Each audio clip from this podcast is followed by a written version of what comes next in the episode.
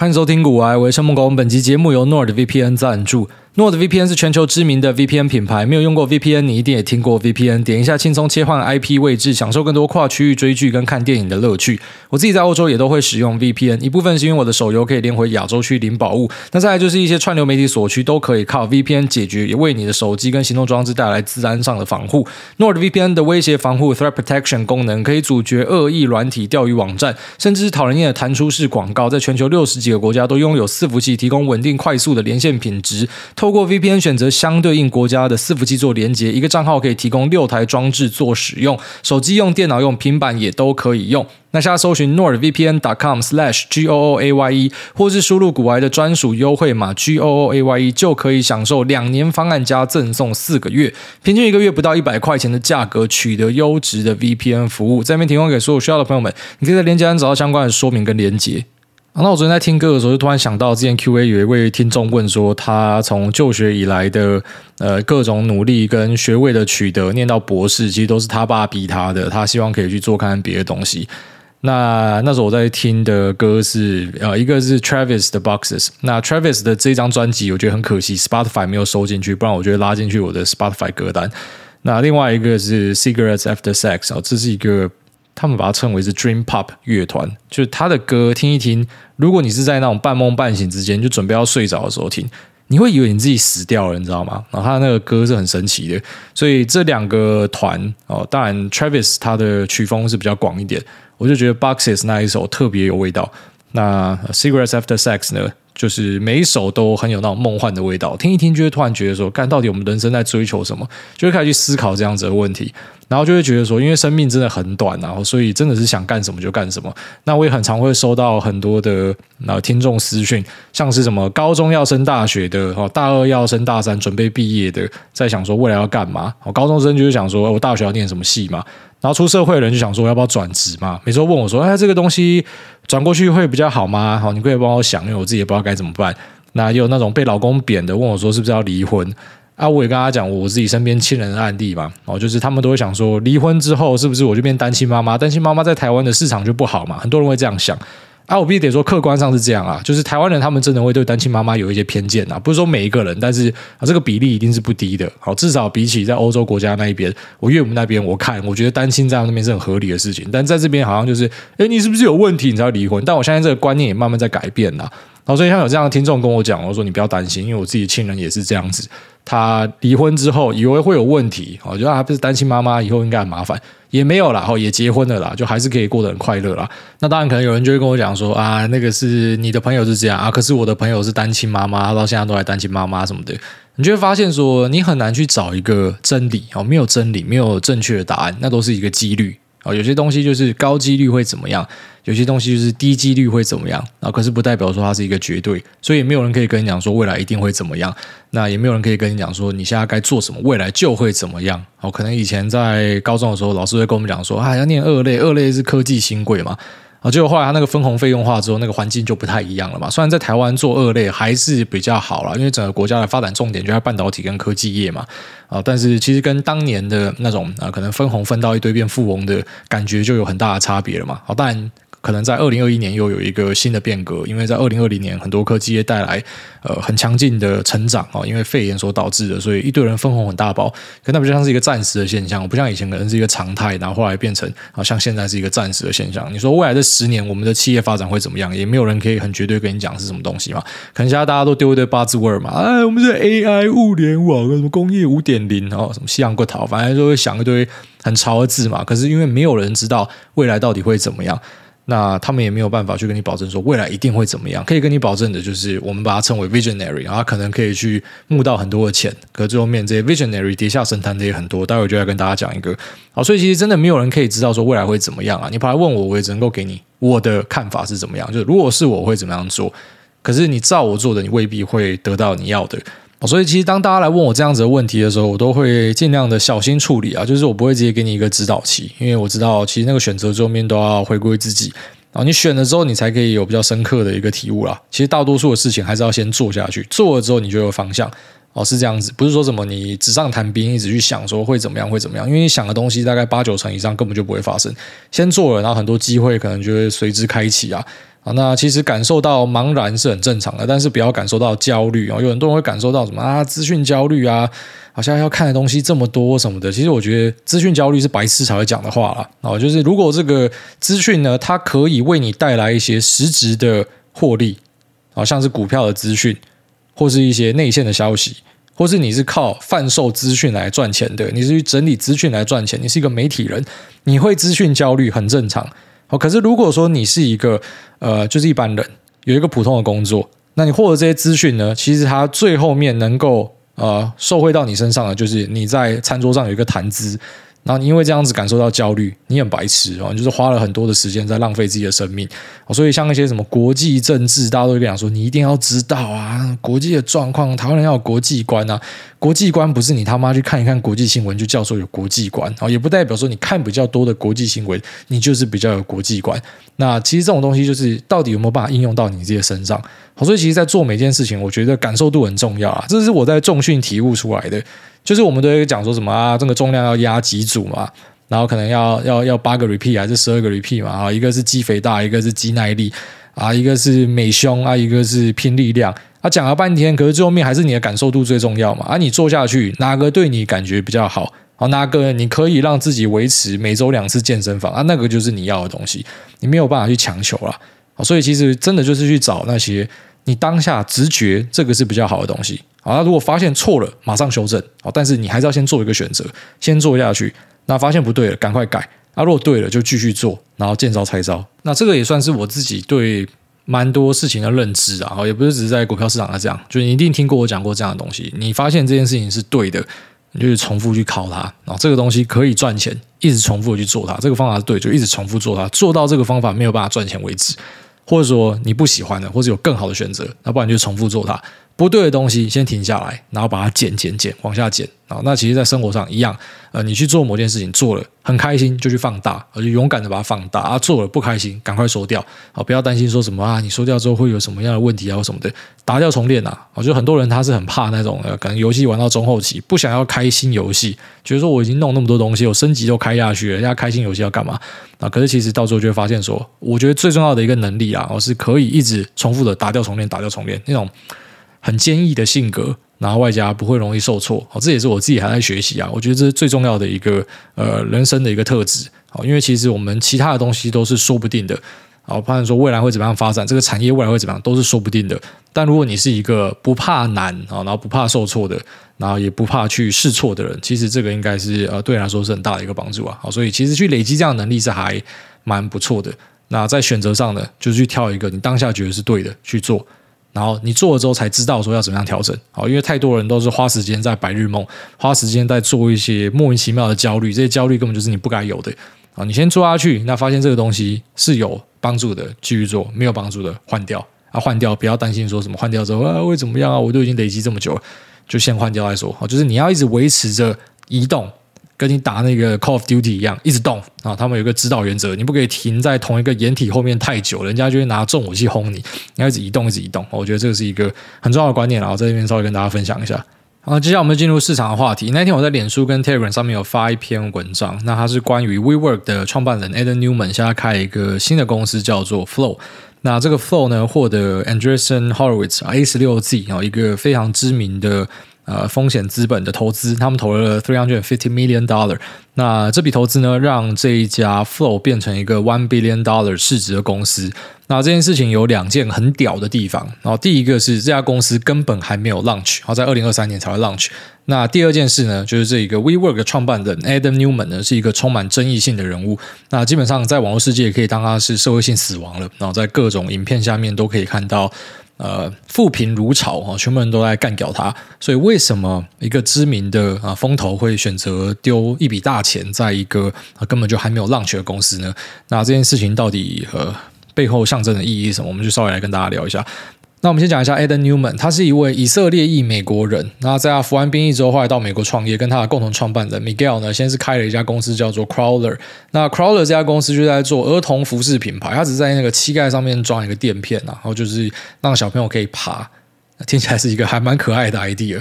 那现在应该很多衣服都是这样做，就是儿童的膝盖那边会装一个皮革之类的哦，这样爬就不会破掉。他最早是做这个生意的，那后来就发现了一个契机啊，所以就做了 WeWork。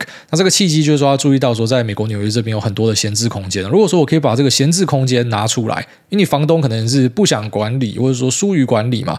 那我如果可以把你管理得更好，你可以赚到你的租金，那我可以透过我的家值服务去赚我下一手房客的租金，那这样不是皆大欢关系嘛？所以讲白一点，这家公司就是二房东啦，它就是一个租赁公司啊，然后只是它一般会用科技公司来包装自己，因为这样看起来比较漂亮。好，听到这边你可能会想到另外一家公司，就是 Tesla。好，Tesla 也是被很多人讲说，你明明就是一个传产造车，那只是为什么你要用科技股包装自己？我觉得早期这样去质疑它还算蛮合理的哦，但现在因为它已经有 FSD 跟 Dojo 晶片的证明哦，所以它可以是一个 Hybrid 公司，没错，就是它软体的部分也是很强大的。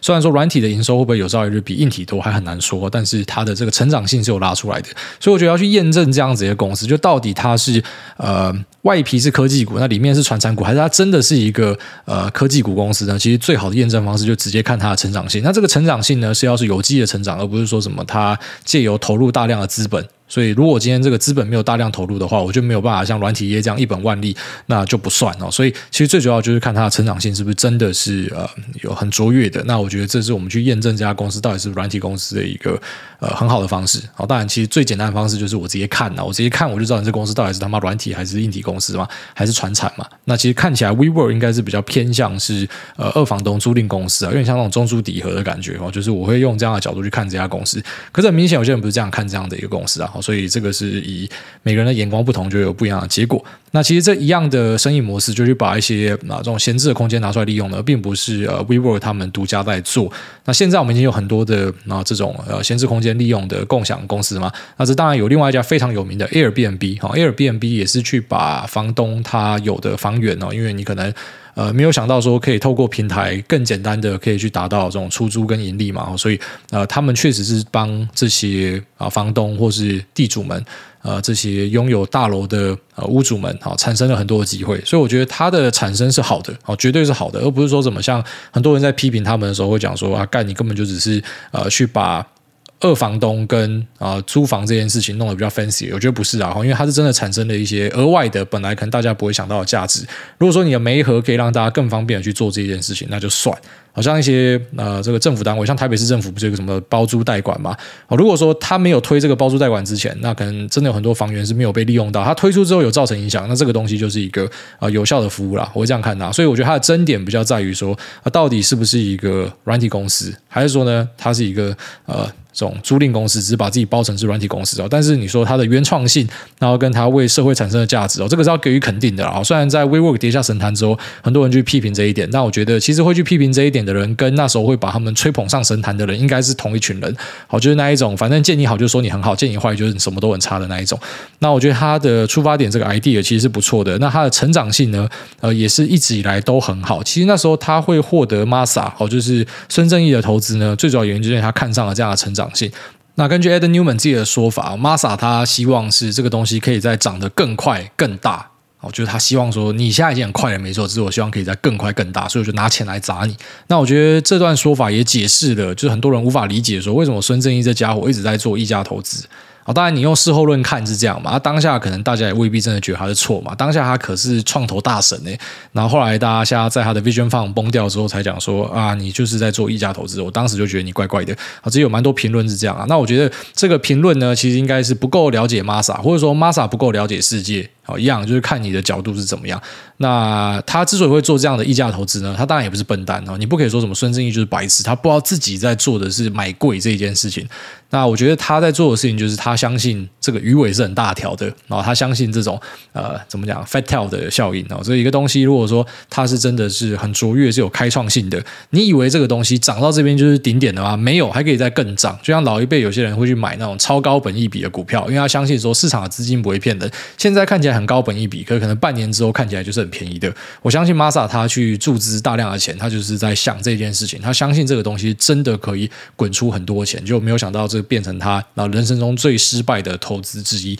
那为什么呃这个 WeWork 会一瞬间的大爆炸呢？其实最主要还是因为上市啊，上市之后你就要回去呃见公婆嘛，好，所以有些问题可能这时候就会直接产生出来。你在上市之前呢，你要去 file 一份叫做 S one 的报告啊，就是上市前的一个说明书啦。那在 S one 里面呢，大家不看还好，一看不得了。我靠！原来这一家公司啊，号称超高的成长性、超高的估值，那时候已经喊到 forty seven billion dollar，然后已经是在呃市面上所有那种很强的独角兽公司里面，什么 SpaceX、Stripe 啊，什么最高的啦，然后 Airbnb，他把这些人都踩在脚底下，他妈干超贵的。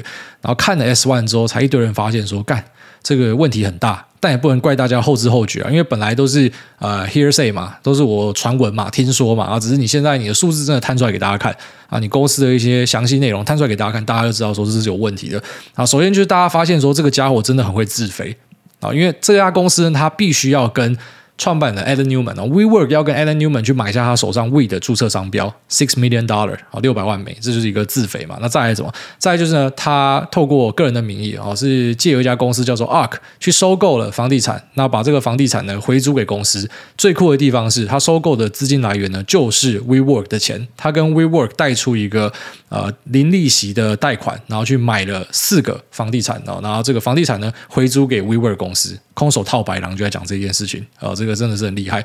那第三件事情呢，就是他有去呃买私人飞机。那只是这三件事情听起来，呃，我们现在看都会觉得说他是在慷投资人之慨嘛。但我觉得有趣的地方是，如果你觉得这个故事你有兴趣的话，你去找一个影片。那这个影片是呃一个。知名的主持人跟记者，他叫做 Andrew Sorkin。好，那 Andrew Sorkin 他访问 ada Newman，这是他 WeWork 爆掉之后的啊第一个访问。他有针对这每件事情都做说明。那只是我觉得最酷的地方是，呃，当然我自己看过这个 S One，那我也知道到底发生什么事情。其实我觉得他就是一个 sociopath，就是那一种。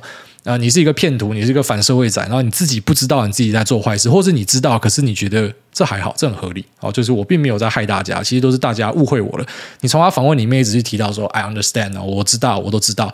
可是是怎么样啊？可是是你误会了。好，我都知道你会觉得这个看起来不太对哦。你你看到我用公司的钱去买房地产，然后这看起来不太对。你看到呃公司跟我买商标，只是你看这个不是我的本意啊。我知道这个东西有问题之后，后来我就是无偿给公司嘛，那我还付出了赠与税嘛啊什么？就是他都有一套说辞，就连私人飞机这个，大家说他铺张奢华，那怎么在上面呼大麻或什么，他也都有解释啊。因为我在全世界各地都有据点啊，所以为了要。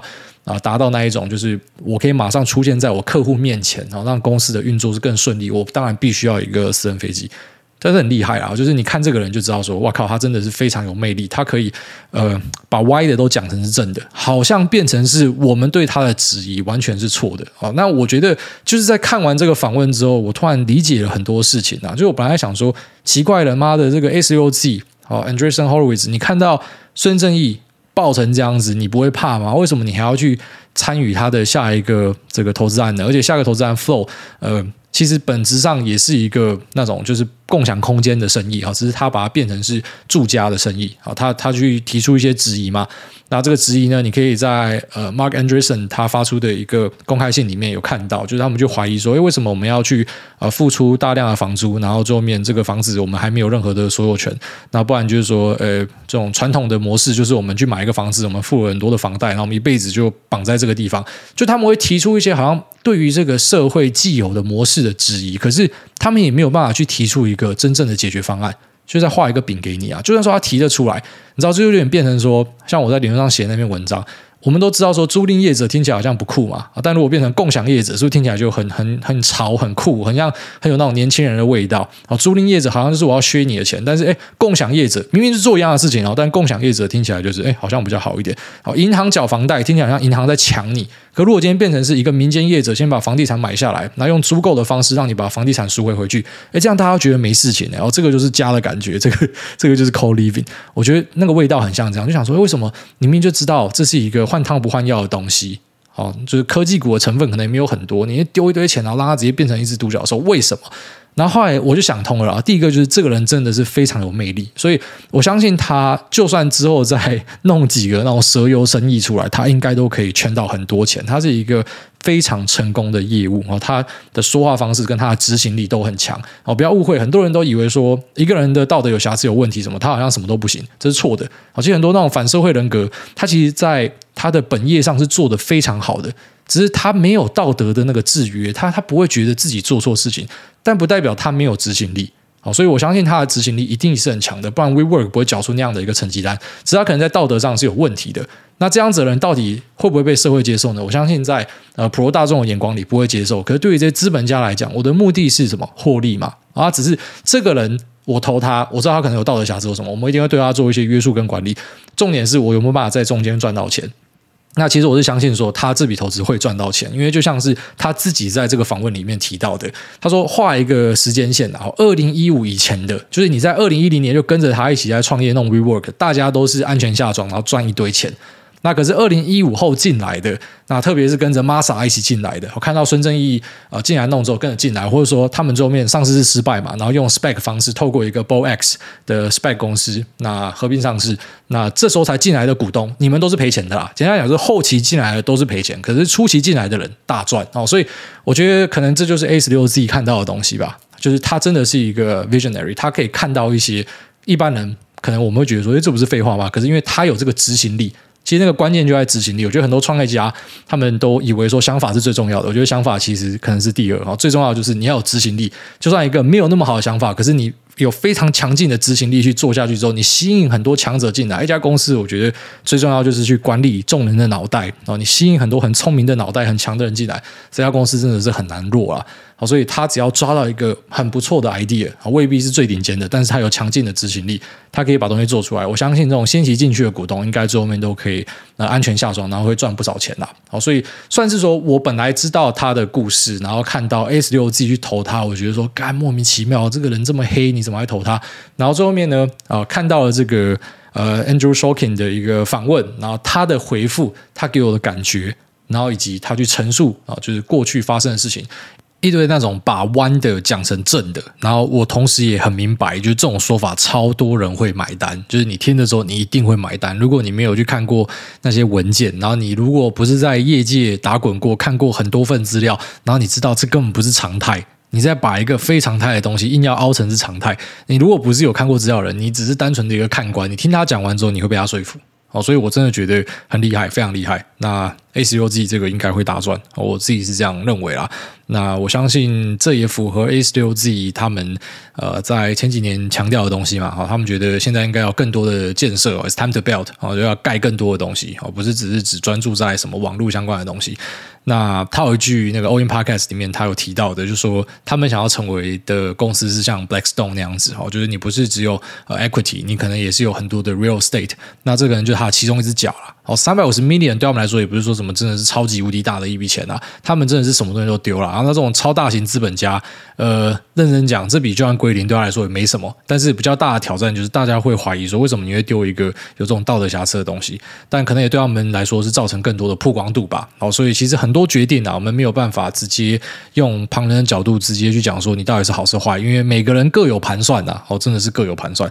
好，那接下来我们就来进入市场的话题啊。如果说我们用比较微观的角度来看呢，目前美股跟台股就是在打日线格局的第三只脚。好，第二只脚就是美光那时候第二次下修猜测嘛，然后还是弹上去了。那现在就正在踩第三只脚。哦，本来大家以为说啊，第二只脚打完了，应该就是进入一个盘整吧，就还是有有大回档。那也算是被我晒到了，因为我本来想说，呃，看它一直狂涨，妈的，我就是要扣一点现金在手上，我不相信它会这样一路涨。然后现在真的给我等到回档了，只是你说现在就要马上把钱打进去吗？我再稍微等一下。那我相信这只脚会测多深跟。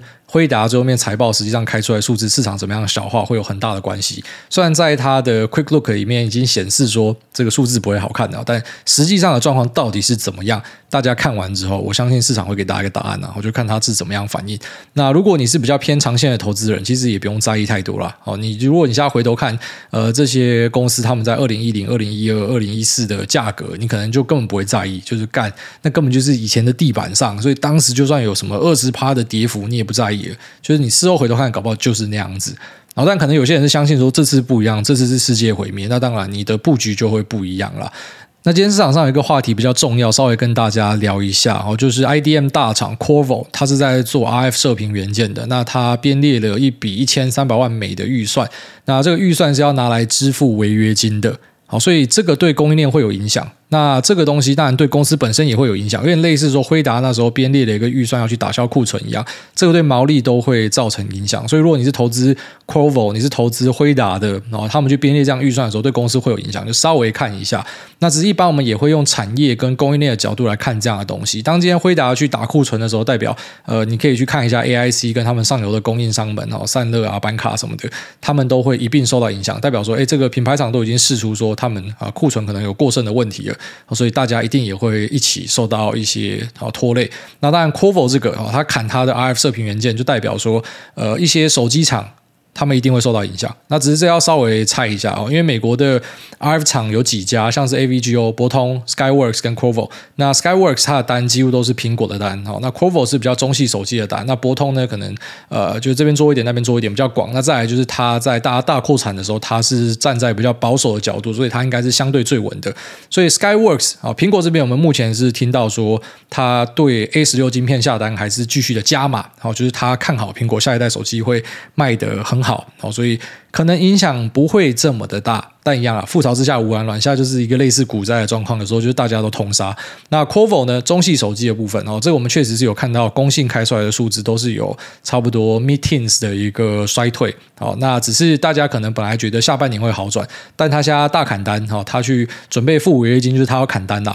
那这个可能代表说下半年他们也没有这么的看好。哦，所以像是一些在做中国手机晶片相关的公司，中国的品牌厂或是一些些射频元件有出给中国公司的，好，这些。都要稍微的看一下，那这一笔砍单应该对象就是联电啦，这个 RFSOI 应该是丢给联电做的。那 LTA 看起来就是没有起到保护的效果哦。虽然对啦，是会收到一些违约金进来，但是我相信应该是不会全付啦。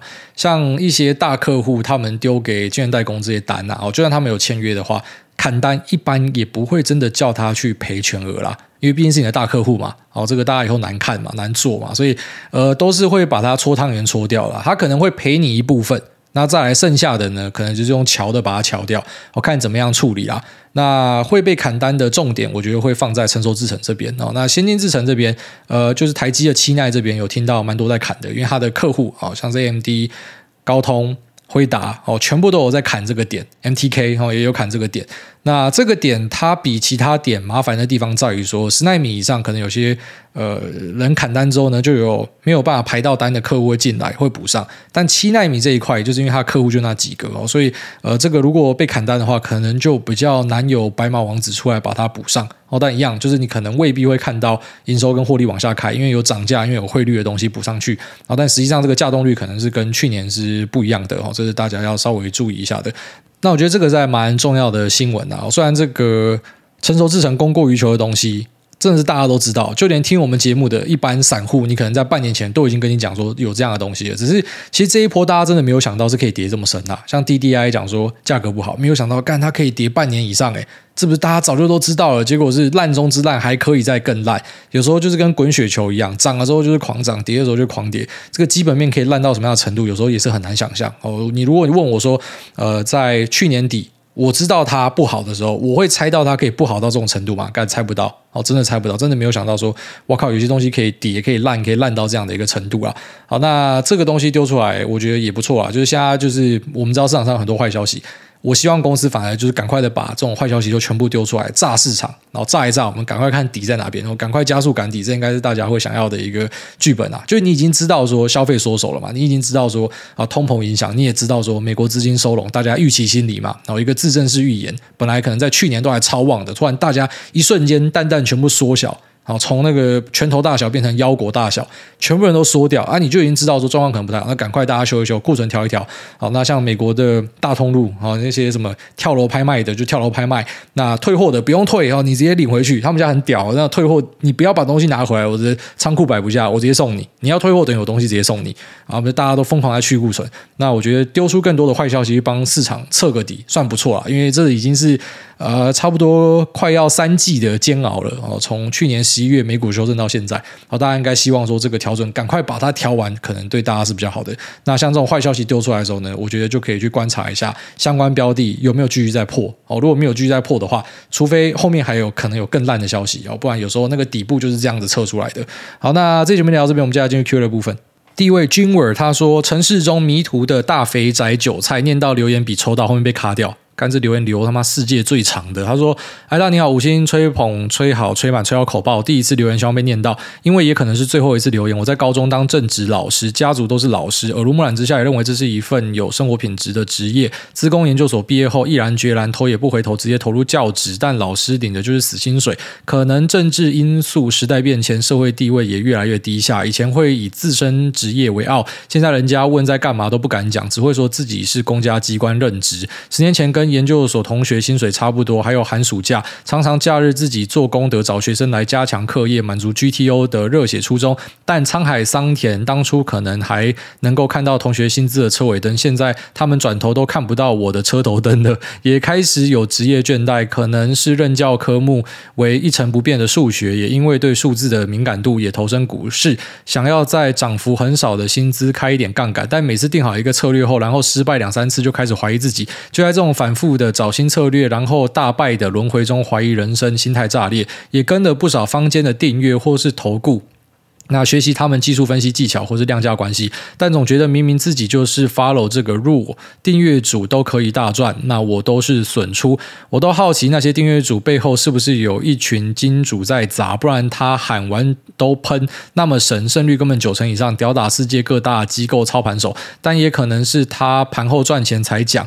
那今天早上有买损出都很少提，不然就是说他买了什么几张，但我看盘后筹码根本就 trace 不到差不多条件的，后来赔了一些积蓄后，就在国安基金进场的前夕离开股市了，觉得自己根本不是投资的料，但一直忠实听海大，又一直在看股市相关的新闻，心又很痒，决定还是用基本面跟净值比来选股，但净值比漂亮的又会觉得跌到这样的田地反而不敢进场，像是台泥、亚泥、联茂净值比我都觉得不错，可是这样大弹他们几乎都是小跳而已，放长期又怕它景气循环一直下去，反弹你没弹，下跌你就准备大跌，请问海大这种职业倦怠还有股市策略的心态要怎么样调整？希望能够被念到，到留言。比抽到股票还开心，祝大家好人一生平安。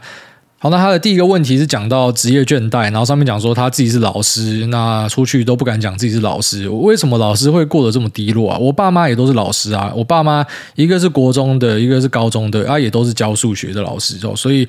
他们还蛮喜欢他们的职业啊，他们也蛮以他们的职业为荣。而我自己，我觉得老师是一个很高尚的职业啊，我不觉得老师有什么样的问题啦。哦，就是你可能薪水觉得输人家，可是也有你赢过的一堆人啊。你看一下薪资中位数，就知道自己赢过多少人了嘛。所以，呃，有时候这样啊，就是人比人气死人啊，你一定都找得到比你屌炮一百倍的人。好，所以职业倦怠是一回事，但是如果是因为薪资，如果是因为所谓的社会地位，那有时候是你自己想太多了啊。因为社会地位，我就坦白说啊，在台湾。都蛮会被占，你不管做什么都会被占啊，所以呃，我是不会觉得说真的有哪一个行业的什么社会地位就真的比较高或什么的。有时候大家是笑贫不笑娼啦，哈，只要呃有钱，大家都觉得你屌啊。可是同时也会有一堆酸民出来酸你嘛。我觉得不要在意那样的东西啊，重点是你到底还有没有教学热忱，有你就继续做下去。那这个薪水跟月退俸也都够生活了。那只是你要去追求其他的这个股市上的获利，去呃让你的本金可以更多，或者说呃让你退休的资金呢有个依附的话。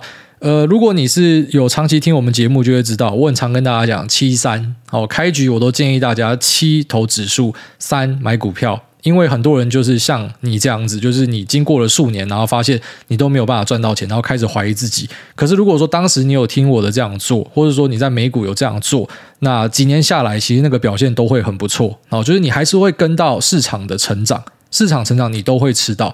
那三就是你主动选股啊，主动选股做的很烂的，有时候就放弃啊。那有时候真的就是没天分啊！我我真的要坦白跟你讲，因为你说你有去学一堆呃什么老师啊或什么的，我先不讲说很多都骗人，那对账单都假的，所以很多人会讲说啊，你丢对账单出来，其实丢对账单这件事情太简单了，现在 Photoshop 随便弄都有，还有人可以直接用什么 F 十二去改程式嘛，然后让他的存款看起来好几亿嘛。我跟你讲，你看到的东西都可以是假的，然后你看到说他喊什么标的什么都涨的，那个当然也有可能就是背后有金主在帮忙撑嘛。那另外一个可能性是这样子啊，就是在这种订阅界，他们有一个说法，也是我朋友跟我讲来知道，叫做 A B 单。刚我听的时候我吓到，原来这么屌，可以这样做。我就是同时呃两个账户，一个去买多，一个去买空，然后他永远就是只贴赚钱那个单给你看。就如果他真的这么会赚的话，就像你讲的，他早就变首富，他不会在这边的嘛。所以呃有些东西就是用基本的那个逻辑去思考，就会知道答案的。特别你教数学的，稍微动脑一下就会知道哪里怪怪的嘛。就那种在教你发财的，然后跟你拿一笔钱。然后持续要给他钱，他教你发财的，其实很多都有问题啊。坦白讲是这样，很多都有问题啊。那套一句蒙格讲的，蒙格曾经讲过一段，我觉得很经典，就说你可以想象一个他知道怎么样在股市或是各个地方发家致富，哦，他已经找到圣杯的人，然后他竟然要叫你去买他的一个东西，两百块，我把这个秘密交给你，你不觉得哪里怪怪的吗？但是我发现好像真的很多人不会觉得哪里怪怪的。好，所以回归本质啊，就是你先把你的。本业理好，然后到底你现在对这个职业还有没有一个热情，还要不想继续做下去？那有没有可能去拓展一些副业？虽然呃，如果是在这种怎么讲学校教书，然后是公家的，应该是不能够兼职啊。哦，但我知道其实有蛮多会去做补习班呐，在以前我们国高中就这样嘛，赚一些外快，多一些本金嘛。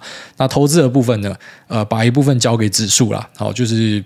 我不想要直接这样跟大家讲，可是我坦白讲，就是主动投资里面输家真的太多了。你看到的神人们，就代表说可能有他的五十倍、一百倍数的人在输钱给他。哦，这个就是主动投资的一个很很写实的地方啊。你看那种很精英的啊、这种经理人哦，他们也是一堆干不赢大盘嘛。那当然，虽然我们还是会跟你讲选股的东西，因为我本人就是在做这个东西。那我自己也会知道，我有一个停损点，我很常跟大家分享嘛。当我发现我他妈连续几季一两年打不赢大盘，我绝对不会浪费时间去选股了，还跟你分享说他妈的怎么选股挑什么，干你妈，我全部买大盘就好。就当我今天发现哪个东西好，回归最前面讲的哪个东西好，我就会持续去做那个东西。那我还是要给大家一个观念，就是你参与市场的，呃，不要去信一堆有的没有的，先做最基本的，先跟着全市场去走。啊台湾可能比较没有全市场的工具，没关系，就六二零八零零五零。美国就是有全市场的工具可以选择，先跟着这个东西去走，感受一下。那主动选股呢，做得好再放大哦，这个是老生常谈啦。那只是因为你留言这么长，好，我就稍微回答你一下。那也祝你一切顺利啊。下面这个 Lover Luho 他说猴年生癌粉，听国外节目也快两年，干只有一个超长留言，我拜托你们这这留言都留一半就好，或三分之一就好，不要太长。他说听国外节目已经快两年了，那早就想写五星评价，一直很认同股癌的投资理念跟人生价值观，那也没有把这边当报牌台，然后前面吹捧，然后下面讲说，二零一八年开始进入股市，第一张还是当时最便宜的金融股永丰金，那从一开始小赔就很紧张，有赚个三五千就立刻卖，超级韭菜操作，到现在懂得自己当初买进的理由，在股市大涨的时候会开心，那面对大幅修正的时候也会从容看待，不再惊慌。一八年开始持续买入的个股，至今账上都还有七趴的报酬，总投入成本是七十万。而二一年七月份新开户的台股 ETF 战队账上目前是负十趴，投入成本是五十五万，刚好在高点投入。那近期因为预售屋准备交屋，不便多加码，但即便是负的，每天都还是可以安稳的睡到自然醒。那今年八月份也终于开了美股第一证券户。把去年在低点换的美金全数投入，台币二十万挂单成功买入人生的第一支美股。那当下看到成交回报，真的是好开心，也渐渐都能比较听得懂主委在谈论美股领域的专有名词，这也是种进步成长吧。投资这条路，因为有股癌这个节目，可以很少被当韭菜割。那目前秉持的，除非要再购入第二间不动产或再创业，否则现在持有的股票就不打算卖了。这样的想法应该没有什么大问题吧？哦，对了，很荣幸跟主委是同龄猴年生，长辈说的猴年小孩特别机灵聪明。虽然我跟主委的渊博见识还是相差甚远啊！那最后祝主委 Lisa、Choco、诺亚一家平安喜乐。每次看 IG 留言都说 Lisa 是女儿，真的觉得超坏，但又超好笑。干是很靠北，连我岳母都觉得超好笑。他就注意到说，为什么大家都讲说 Lisa 是我女儿？然后我们出去外面的时候，也有些人会觉得我岳母是我老婆，然后 Lisa 是我女儿。干，我真的觉得超扯，是我真的长了吗很老还是怎样？那再来就是他前面讲的嘛，他有做主动选股，他有投这个 ETF，这就是我讲这个很健康的状态啊。好，其实就是你资产配下去。好像这个人有买房子嘛？我跟你讲，你就配下去啊，哪一个滋润，哪一个不错，哪个做的顺手就去加啊。你也要知道每个东西的本质是什么。像他他丢那个啊台股 ETF，他自己知道说他就刚好买在相对高点，那没办法，那总金变化你也掌握不到嘛。啊，你家套套十趴，他也觉得很安心嘛。啊，这个东西。我们就坦白讲啊，就搞不好你领股利领一领，后来就领回来了啊。那更别提说还有可能有什么资本报酬或什么的，然后再加你可能会持续投入，那个是要这样看的。就是你去做指数投资，很多人是跟我看什么半年一年，那你不要去做指数投资啊，你还是去做你的选股好了。那一样的道理嘛，指数投资哈，他说从七月份丢到现在是负十趴，你主动选股可能不止负十趴啦，你知道吗？就是很多人去做这样子的比较的时候，他都会忽略，他就讲说，哎，这个指数那么慢，或者什么啊，这个指数还会这样跌。可是问题是你主动选股搞不好更慢，或是赔更多啊？你怎么没有这样去比？而且其实指数投资有一个好处是这样啊，就是说它是一个你可以把本金，像美国全市场，你本金整个丢下去，或者说 VT 然后，全世界全市场，你本金整个丢下去，你是可以安心的。可是你的个股你是办不到，说什么本金全下。你还是要加减嘛，你要花更多时间嘛，然后再来就是个股的报酬率有时候会失真哦，然后因为个股可能有些你不敢压大嘛，所以你可能只有丢两成的资金去买，然后看起来是赚五十趴没错，可实际上这个只有赚十趴哦，因为你只有丢两成资金，你八成的资金是摆在那边赏青苔的哦，所以其实要去做各种绩效比较的时候，要看得更全面，然后去明白说呃自己丢的每个产品是什么。那像他这一位，我觉得心态上就很健康哦，刚刚前面那位老师就可以稍微看一下这位朋友。哦，就是他，他也是用这种就是差不多的心态在面对市场。就如果说你听我们节目，你应该都会有这样子的心态，就是比较看得开一点。那知道说有时候就会有晴天，有时候就有雨天，重点是要知道自己在干嘛。那如果说可以办到这样子的话，其实真的不用去跟一堆什么投顾老师或杀小的啦。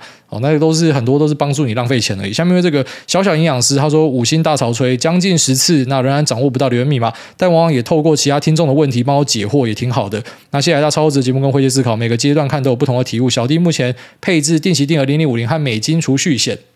那虽然知道储蓄险不算是投资。谢谢来大美吉的观念矫正，那也非常欣赏艾大的人生观，是我学习的对象。想问艾大怎么样训练自己搜寻资料的能力，跟如何做出正确的提问？也许小弟过往都依赖懒惰的大脑做直觉判断，真的需要所谓批判性思考的时候，反而没什么概念。谢谢艾大无私分享与开示，祝福艾大一家大小平安健康，早日成为超级有钱人。拜托第十次留言就念到我吧。好，那谢谢你的吹捧。那再来就是说，怎么样训练自己搜寻资料能力？我觉得那个是靠经验堆出来的啦。我就是当你今天想要去找一家公司的财报来看的时候，你就会开始发觉说，诶，有些工具还不错，你就开始用它嘛。然后桌面你会发觉有一个更好的工具，你又在 step forward，又在更往前一步嘛。那桌面可能就会找到真的很适合自己的工具。像我在可能半个月前有在脸书上分享一个网站。那那个网站就是我现在可能看财报我会用它看，我觉得还不错。然后就是如果我要看一个那种概略式的，我会用它看，因为它有图表化的东西，我很喜欢。那如果我要去更详细的看的话，我会找 10Q 哦，就是呃实际上公司的财报来看。那当然一开始看的时候都会花很多时间，只是后面你就会开始抓重点，你就会知道怎么样看可以看得非常的快。所以我觉得搜寻资料能力是累积出来的，它并不是说什么有一个 tip，那你知道之后你就可以呃变得非常会搜寻资料。哦，它不是这样子的，是那种工具的。应用啊，就是现在真的有很多很棒的工具，像新闻网站有那种落落长的新闻网站，可是有像 Axios 这样的网站，是它直接把东西变得非常的简练，所以我直接稍微看个几行，我都可以知道他在讲什么东西。那一样，这就是一个 step forward 嘛啊，但是它也都是累积出来的，就你很难说什么平白无故就莫名其妙知道一堆这样子的东西，除非有人跟你分享，就像我跟你分享这个网站不错，那是我过去的经验累积出来的，所以像这种就要好好珍惜。就别人跟你讲说他发现什么东西很好，那就是帮助你加速了啊。但如果自己要去累积的话，其实我觉得也不错，就是未必你要透过别人去帮你这样子抄一个 shortcut，然后你自己慢慢看，然后一直去找更好的东西，然后要善用 Google，那就会开始找到更多这个更棒的机会了。那再来就是说什么呃，怎么样做正确的提问？这这个我不知道怎么回答，因为我不觉得自己是非常会提问还是什么的。呃，应该这样说啊，就是我在问问题的时候，好，假如说你是问我说我会怎么样问问题，我一般都是直接问说我最想要知道的东西，那我会尽可能的呃，希望人家不要讲废话。像以前我有一次参加什么公司开会或什么的，其实那种开会我都觉得很崩溃，我最讨厌开会，因为我发现很多人都不会讲。呃，这个重点哦，所以一般我会想知道的是，假设我今天跟我投的东西，啊他要跟我报告的东西，我一般直接叫你先讲结论啊，你先不要跟我讲一堆他妈有的没有东西，然后也不要跟我讲说什么啊，这个市场的预计目标有多大或啥小，你不要跟我画饼啊，你直接跟我讲说结论是什么啦，你要做的东西什么，你的解决方案是什么，然后你要怎么样做。然后之后跟我说明一下为什么你觉得你可以这样做，然后最后面下一个总结，你要怎么样办到？好，那以及这个你的目的是什么？就直接去讲你到底要干嘛，而不是做一堆那种铺张的东西。好，我觉得在提问上我会比较偏向这样子。就如果我去问任何人问题，我都会要你直接跟我讲说，所以它的本质是什么？就像刚刚前面，你不要跟我讲说什么，你现在在做呃 visionary 的事情，你现在在把这个租屋的环境大改造或杀小，你就直接跟我讲说，你就是在当二房东嘛？你这样讲，我完全就看懂了。那就算你不跟我讲，我听完你讲完一堆东西之后，我也会得出一样的结论嘛。所以你干嘛不要一开始就直接跟我讲说？所以你到底你的那个底层逻辑是什么？你那个基本的商业模式是什么？就是我问问题，我会这样问啊。我一般都是直接先问结论。就像我可能很喜欢看剧透，就是这样子。我超讨厌电影不看剧透就进去看。我觉得那浪费时间，但像我这么极端，我觉得也不好啦。就是很多生活上的新鲜感就会因为这样子给抹杀掉。那我自己现在也开始慢慢在调整。好，下面这个桑佩龙他说接力每天都在口渴了，谢谢诸位分享。好，下面这个 Jilin 每年八月都很烦恼。哎，大你好，第一次留言，感谢你的节目洗脑了我们一家三口，就连小四的儿子也在。Tesla 的涨跌中出尝甜头。八月二十七号是蛋宝爸的生日，对一个不爱惊喜又衣食无缺的另一半，送什么礼真的是每年烦恼的事。那今年想麻烦挨大用磁性的嗓音对蛋宝爸说声生日快乐，也祝福挨大投资长虹，全家也很开心哈。那呃，就帮这个 Jilin 祝她的蛋宝爸她老公生日快乐，那也祝你们一家平安健康啊。下面这个真妖兽他说，认真思考去海外生活的上班族。五星吹捧，爱大你好，无关市场话题。最近台海情势让我很想抹脚底油，闪出国。从考虑到日本买不良公司换居留，澳洲同居，西班牙花五十万欧买烂房等等，这伟大的计划跟老婆讲了之后，总是惨遭白眼。家人们像是吃了雄心豹子胆，一致认为我没有懒趴去旁边红干。怎么感觉自己开始娘了起来？而面对这样的慌张，我该怎么样调试啊？毕竟我也是外岛服役、跳过泡操的男人啊！QQ，最后祝诸位全家平安健康。那 Lisa 妈闪嫁台湾郎。好，谢谢你。那其实去规划一些退路啊，这个就是看得出来，生活条件不错，就会做这样子的改变啦。好，就是呃，怎么讲？一般我们讲说，有钱之后就会开始怕事情。哦，你没有钱的时候，你啊赤脚的时候，你就最屌，你什么都不怕，你最好打仗，最好来个财富重分配，我完全不怕。啊，有钱之后，你就会开始去思考退路，因为如果真的打起来，伤到的是你的资产，伤到的是你的股票，伤到的是你的房地产，伤到的是你的工作、你的事业。所以有钱之后，开始蛋蛋会变小，这很正常。你看一些那种电影，那种 gangster 发家之后变企业家，他也开始畏手畏脚。蛋蛋都会变小，这都很正常。那至于要挑什么样的国家，要去日本还去欧洲或什么的，这都可以啊。我知道那个西班牙确实有这个东西，然后他们有很多呃那种中国人在那边当中介买房，哦，就是五十万欧没错。我不知道现在规定有没有改。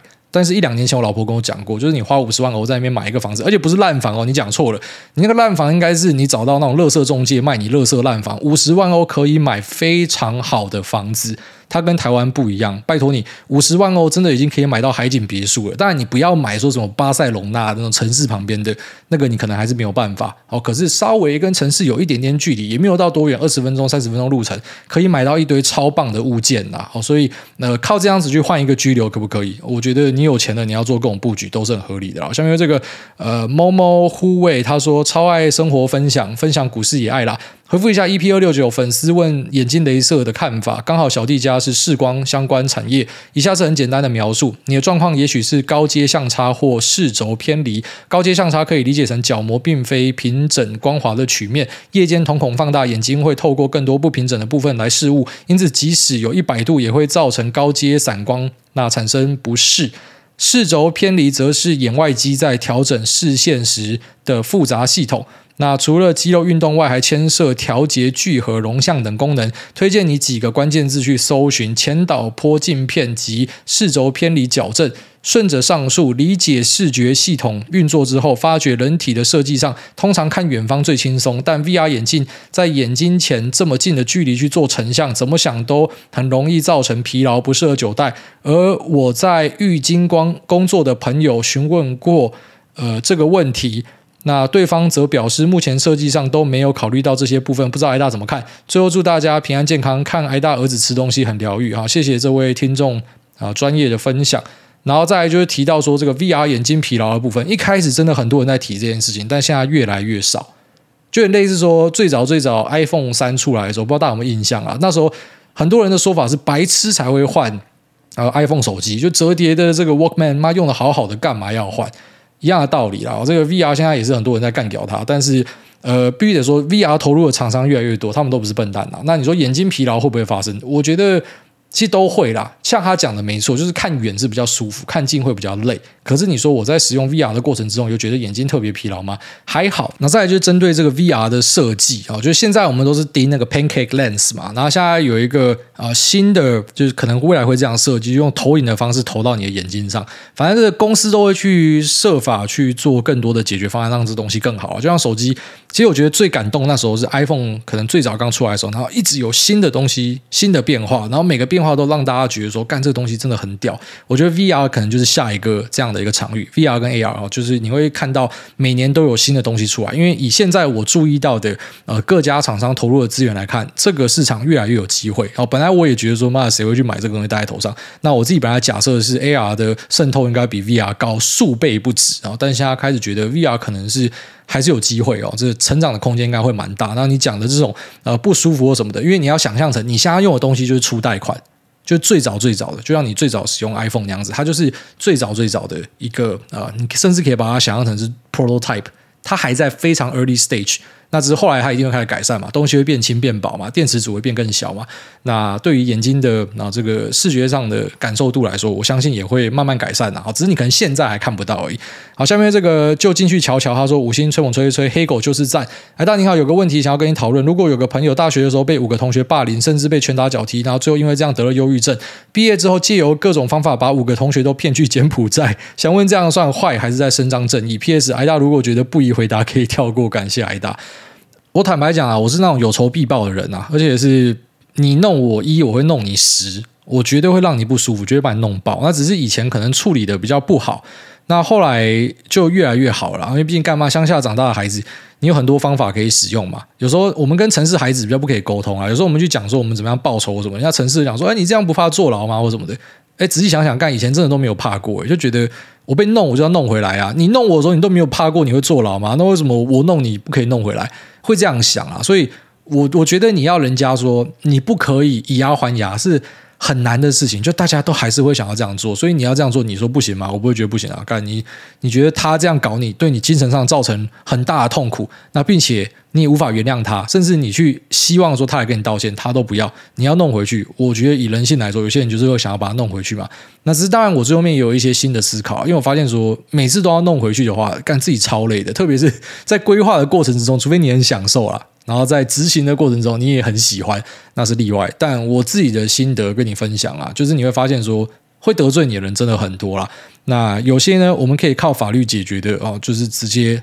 用法律去解决它，然后因为这个是对你来说最健康、最好的，那也不是费神的哦，可能会花一点钱，但是这可能是比较好的方式。然后其他呢，啊，非法的东西去处理，有些对你来说自己的心理负担也很大。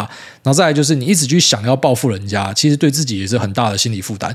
那我当然知道说，当你今天被人家搞，你可能以前被霸凌到真的很痛苦，甚至想要去寻死，所以我要直接叫你说，你都不要去想报仇的东西，那个太形而上了，那个可能一堆人是无法去意会的。我都懂，因为我也被人家搞过。我以前也是被霸凌的，我以前也是被老师惩罚，说什么妈撑在地上，然后藤条一直打，说我是什么廖北啊，因为我妈是学校的主任，所以他们说所有东西都已经是你告状的，然后各种搞我，我当然也有想过啊，怎么如果我今天看到以前那训导主任站在山崖边，我应该会不小心推到他，我也想过这样的东西，可是最后面就发现，怎么讲，就这样的人太多了哦，你那种遇人不淑的事情太多了，一直想自己会很痛苦啊，哦，有时候你不去报仇，并不是说你蛋蛋小，你没种，而是你放过你自己。好，所以你可以思考看啊，因为以前我也是那样，不然有仇必报，有仇一定报十倍。现在还是，但如果说我发现这个报仇可能会影响到我的生活，我的生活因为这样影响，甚至我可能会坐牢或什么干，当然那不值得啊。所以放下是一个很不错的选择啊。好，大概这样子，那这期节目聊到这边就这样，拜。